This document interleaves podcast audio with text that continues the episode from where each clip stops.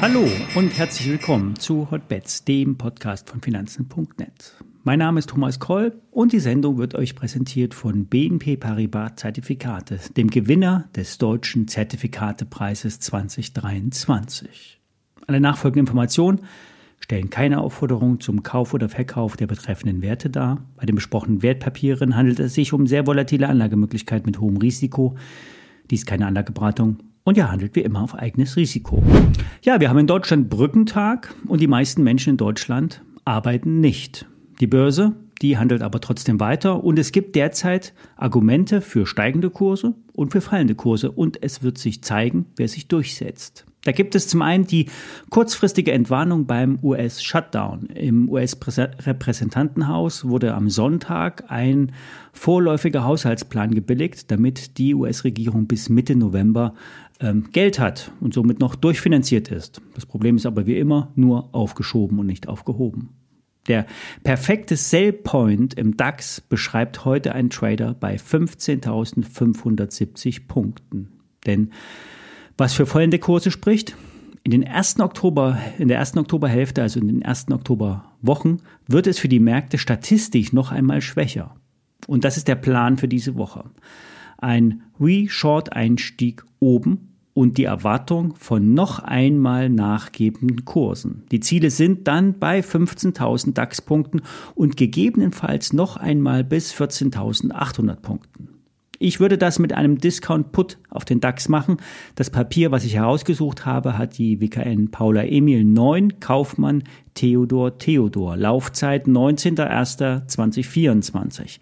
Bleibt der DAX bis zum Bewertungstag unter 16.000 Punkten, werden 5 Euro ausbezahlt. Doch wie immer, ich will nicht das Produkt bis zum Laufzeitende halten, sondern nur 20, 50 Cent rausholen. Und wenn der DAX nochmal etwas ansteigt und in die Region kommt von 15.570, also kurz vor 15.6, dann werde ich einsteigen in der Hoffnung, dass der Markt nochmal nach unten abtritt. Soweit der Trade der Woche. Ich mache dann am Mittwoch nochmal ein Update dazu. Eine kurze Einschätzung wollte ich euch noch zum letzten IPO geben. Schott Pharma. Der Glasspezialist ist zu 27 Euro an der Börse platziert worden und diesmal waren wieder viele Privatanleger auf Zeichnungsgewinne aus. Und das hat auch sehr gut geklappt. Zehn Prozent und mehr Kursgewinn am ersten Tag waren hier drin. Und das war auch ein gutes Geschäft für den katarischen Staatsfonds. Zumindest liegt hier ein Buchgewinn von über 20 Millionen Euro vor. Der Ölstaat hat 200 Millionen investiert und vielleicht sogar noch einen schönen Paketpreis bekommen. Und damit kommt Schott Pharma auf rund 4 Milliarden Euro Börsenbewertung. Der Mutterkonzern Schott hat etwas über 23 Prozent an die freien Aktionäre abgegeben und fast eine Milliarde Euro kassiert, wovon Schott Pharma nicht einen Cent gesehen hat. Die Bewertung ist üppig. KGV rund um 30. Die Konkurrenz kostet etwas mehr als die Hälfte, etwa wie Geresheimer Glas. Die Aktie hat hier vom letzten Hoch 20 Prozent verloren, hatte sich aber zu Schluss, zum Schluss fast verdreifacht.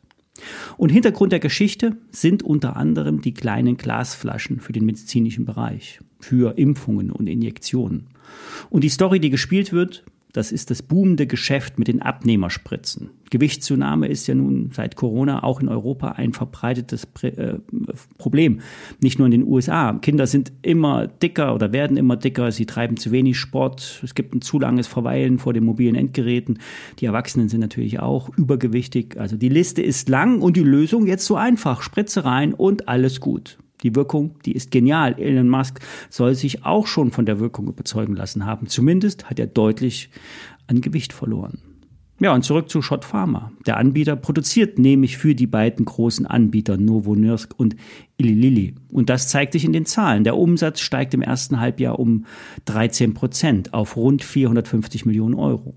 Doch die IPO-Story, die kann nach ein paar Tagen schnell verblassen.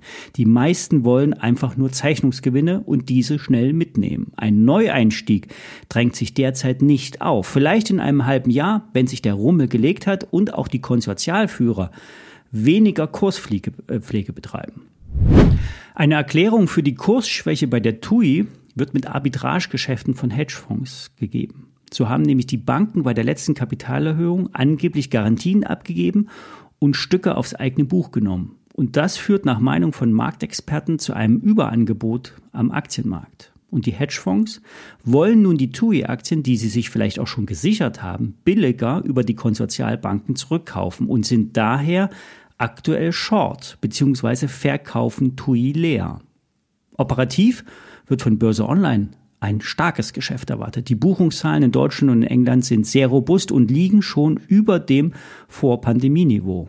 Und es spielt auch so eine so eine Saisonalverlängerung auch äh, in die Karten der äh, Reiseveranstalter. Immer mehr Destinationen weiten nämlich das Angebot nach vorn und nach hinten aus. Langer Spätsommer und erste Reisen schon zwischen Ostern und der Sommersaison. Auch die Vorbuchungsstände für die Wintersaison sind laut Firmenangaben 15 Prozent über dem Vorjahr. Es gibt also wenig Gründe, warum die Aktie so am Boden liegt.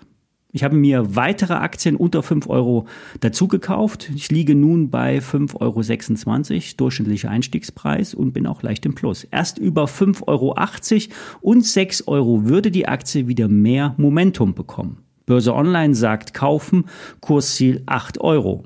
Die Bewertung ist mit einem KGV von 5,2 sehr günstig. Die Firmenbewertung insgesamt mit 2,7 Milliarden wird stark mit Cash hinterlegt und aktuell wird auch kein Geld verbrannt, sondern wieder verdient.